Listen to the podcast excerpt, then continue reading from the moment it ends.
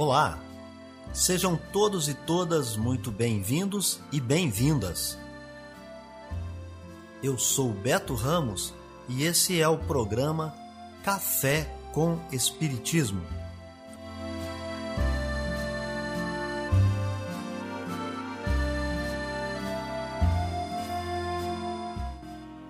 Um programa diário que aborda temas da filosofia, de conhecimentos gerais e de espiritismo. A verdade é o conhecimento que liberta.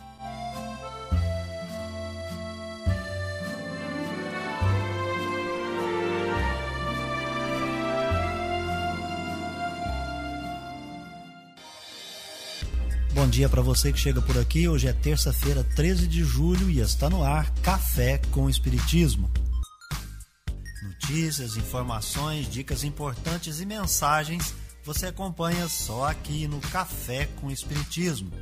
E nós já trazemos para vocês as efemérides, os fatos históricos, as personalidades e o dia na história.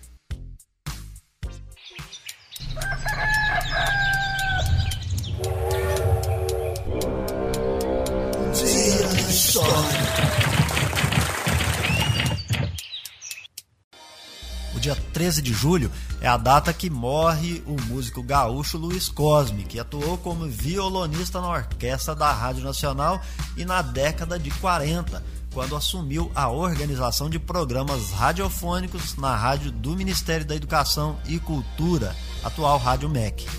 Dia 13 de julho é a data de criação do Estatuto da Criança e do Adolescente, o ECA. É no dia 13 de julho que se inicia a primeira Copa do Mundo no Uruguai. O dia 13 de julho foi a data onde se realizou o festival de rock Live Aid, organizado por Bob Geldof e Midge Uri, com o objetivo de arrecadar fundos a fim de combater a fome na Etiópia. O dia 13 de julho é o Dia Mundial do Rock. É a ocasião também que se fundou a Casa de Portugal em São Paulo, um importante polo da Associação de Imigrantes Portugueses. Viver bem. Dicas de como conviver harmoniosamente em todas as fases da vida. Para você que busca sua melhora individual, temos dicas de esportes, alimentação saudável, leitura edificante, hábitos espíritas e profissões. Viva bem e favoreça sua saúde física, mental e espiritual.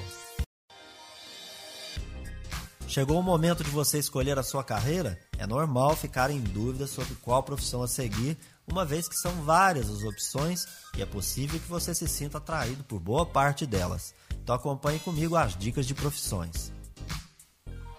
Você quer ser um designer gráfico? Sua principal atribuição é comunicar-se visualmente o que acontece por meio de desenhos, diagramação, imagens e animações. Você se depara diariamente com o trabalho desse profissional. Quando você observa logos, marcas, embalagens, revistas, jornais, anúncios e camisetas. Quem quer cursar design gráfico precisa, acima de tudo, ter criatividade. Porém, não somente isso. É necessário habilidade de organização, comunicação e, olha, se dar bem com a tecnologia. Notícias do Brasil e do mundo é aqui no Café com Jornal. Na casa da fisioterapeuta Emanuele Bezerra, a alimentação é in natura. Alimentos ultraprocessados são raros e não são bem-vindos. A aposta desta mãe de duas crianças pequenas é na variedade, com cores e formas diferentes na hora da refeição. E eu sempre falo para eles que é importante ter essa uma alimentação saudável, porque o corpo precisa desses alimentos saudáveis para não ficarem doentes, ficarem mais fortes. Emanuele está no caminho certo. Comer mal na infância pode causar obesidade na vida adulta.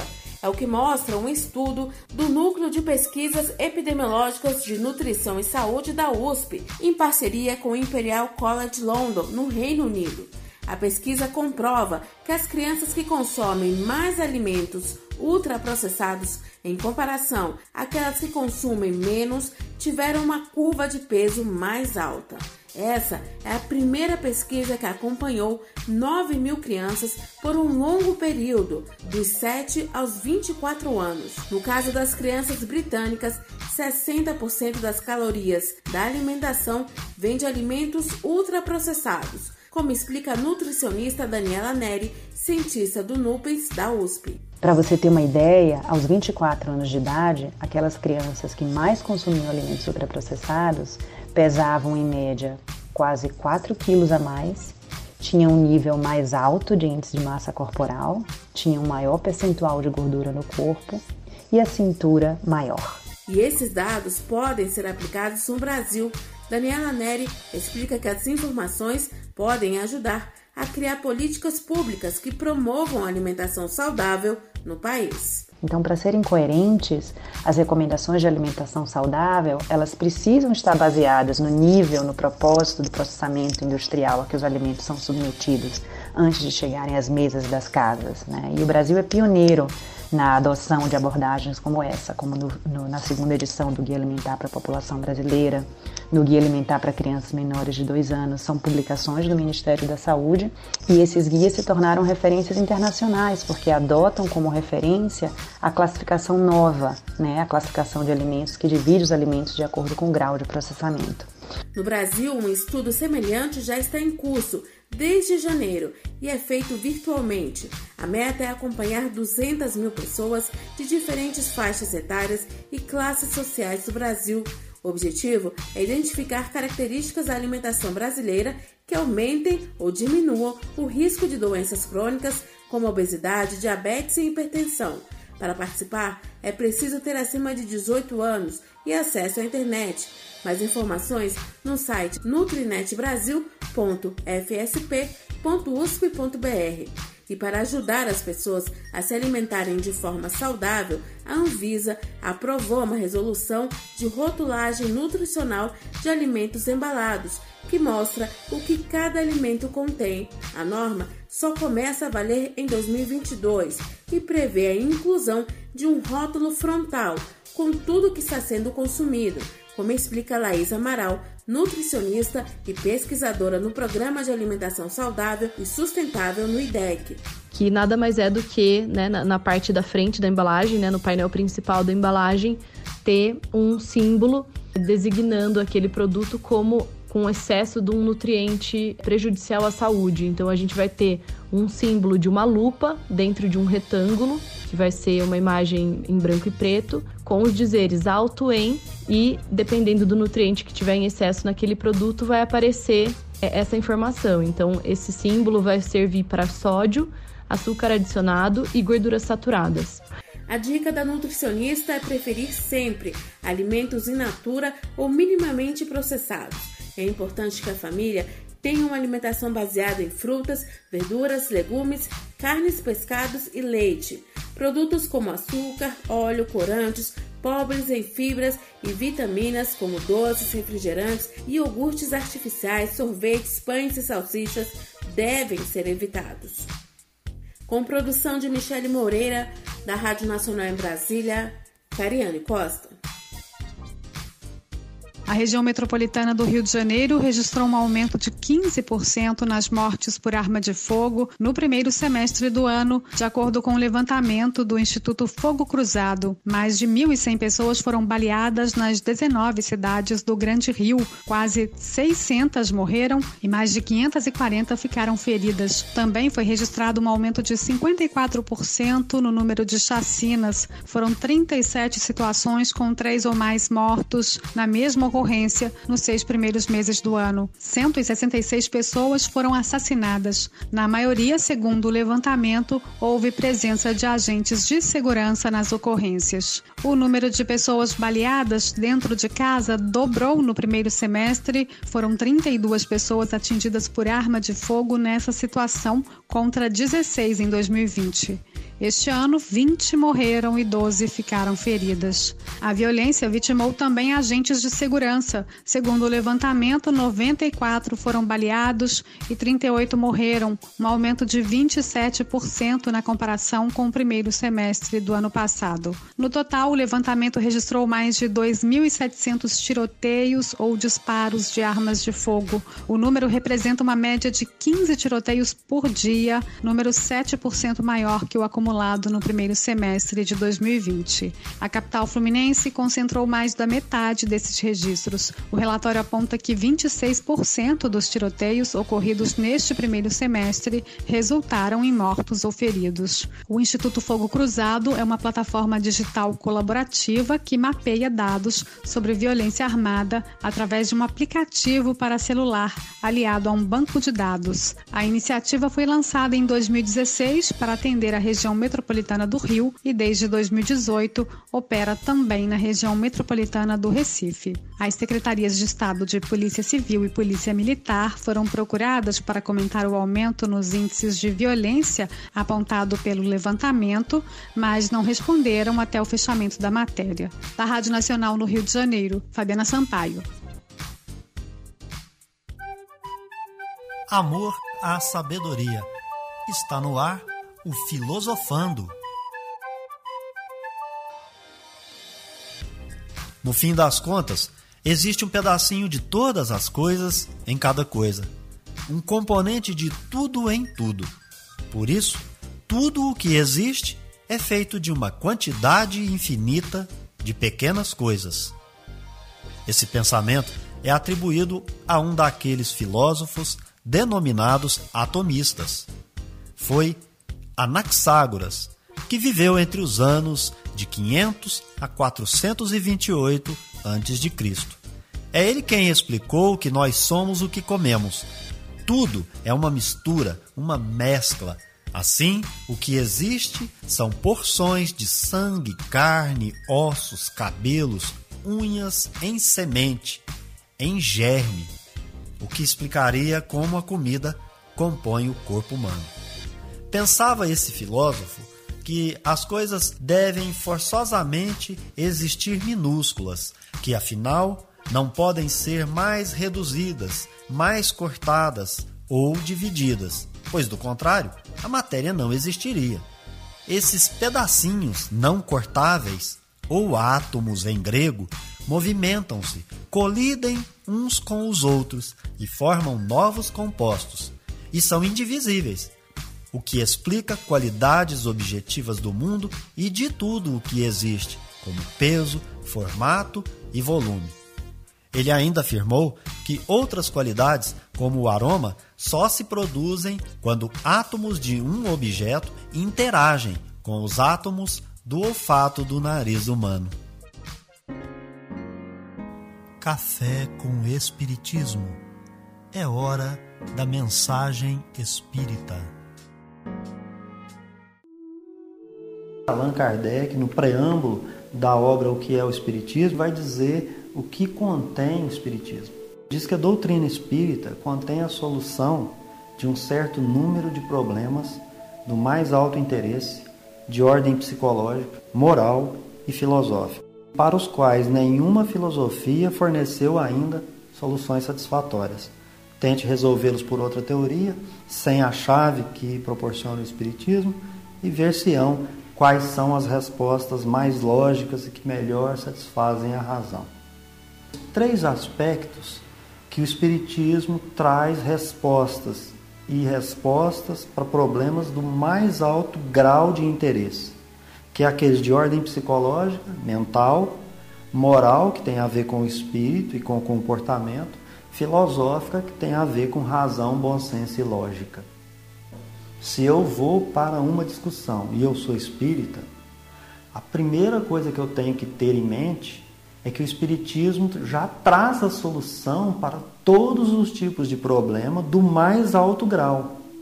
Que se eu for tentar resolver sem a chave que o Espiritismo me fornece, eu não vou conseguir uma solução razoável. Mas vamos exemplificar. As pessoas, por exemplo, vão defender pena de morte. As pessoas vão defender o aborto. As pessoas vão defender posse de arma. A pessoa vai defender que bandido bom é bandido morto. Será que essas pessoas que se dizem espíritas estão agindo de acordo com o que a doutrina espírita traz como solução para esses casos? Ou nós não mais estamos em acordo com o modelo guia que é Jesus?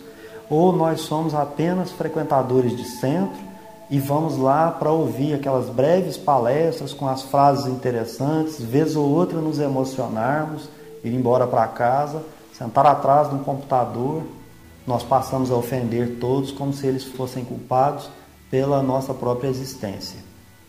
E é o próprio Allan Kardec quem vai dizer na introdução da obra O Evangelho segundo o Espiritismo que esta obra se deu conta apenas de um aspecto do ensino moral do Cristo.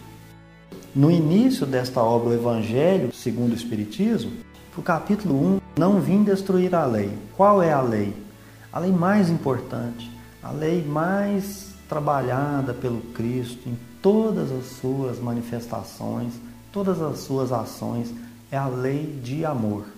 Portanto, essa lei moral é a lei mais importante. Então, o Espiritismo não vem para destruir a lei do amor. O Espiritismo trabalha como tendo a lei do amor a sua base. Depois nós vamos perceber que essa lei do amor é a lei que vai reger a nova era. Nos, dois, nos três capítulos seguintes, capítulos 2, 3 e 4, nós vamos perceber o tema a vida futura, as diferentes é, moradas na casa do Pai e que ninguém pode ver o reino de Deus se não nascer de novo. Aí nós estamos falando de reencarnação, de mudança, emigração e imigração dos espíritos e que nós precisamos nascer de novo para evoluir. Portanto, há certas soluções que, se sair dessa lógica, elas não vão resolver os problemas, elas vão causar mais problemas. É por isso que Kardec nos ensinou que o Espiritismo traz a chave, traz a solução para os problemas de uma maneira lógica. E depois desses três capítulos, nós vamos ter as bem-aventuranças com a inclusão do Cristo Consolador aí no centro, que, lógico, é a função do Espiritismo, que é acolher, consolar e ensinar. Depois nós vamos verificar o maior mandamento, que é a culminância das bem-aventuranças, que é amar o próximo como a si mesmo. Depois outro que as pessoas parecem que esqueceram, né, que é amar os vossos inimigos, fazer a caridade, a nossa bandeira, que é o centro, que é fora da caridade, não a salvação, mas aí precisa entender o que é caridade moral, caridade material, Lembrando que o capítulo 14 fala dos laços de famílias, mas tem a pergunta: quem são meus irmãos? Então eu preciso desse sistema todo. Lembrar que eu encarno, reencarno, que pode ser numa família, na outra, como homem, como mulher. Tem as várias situações, porque ninguém pode ver o reino de Deus se não nascer de novo. Enfim, nós temos os caracteres da perfeição saber quem que nós vamos servir, se é a Deus ou se é o mundo material, mas as pessoas discutem, parecendo que só vão viver uma única vez e que é esse mundo material mais importante do que Deus. Mas a gente sabe que muitos são chamados e poucos escolhidos. Então, por que, que eu quero matar as pessoas para que elas se comportem do jeito que eu sou? Isso não é atender ao chamado. E se ele ainda não atendeu, é porque ele terá outras oportunidades reencarnatórias. Então, quando eu entro numa discussão de intolerância, de fanatismo, eu preciso primeiro buscar esses postulados. Não tem sentido essas discussões de intolerância. É falta de conhecimento. Se a doutrina espírita não satisfaz esse ou aquele irmão, que ele procure em outras paragens. Mas ele não vai modificar o que está proposto pela doutrina espírita, porque senão não será doutrina espírita, será qualquer outra coisa.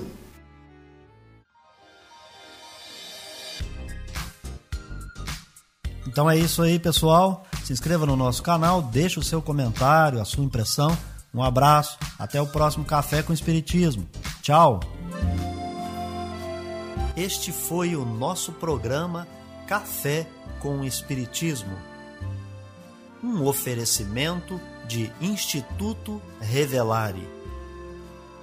Se inscreva em nosso canal acione o sino das notificações e se torne membro para apoiar os projetos. Nós nos encontramos no próximo episódio.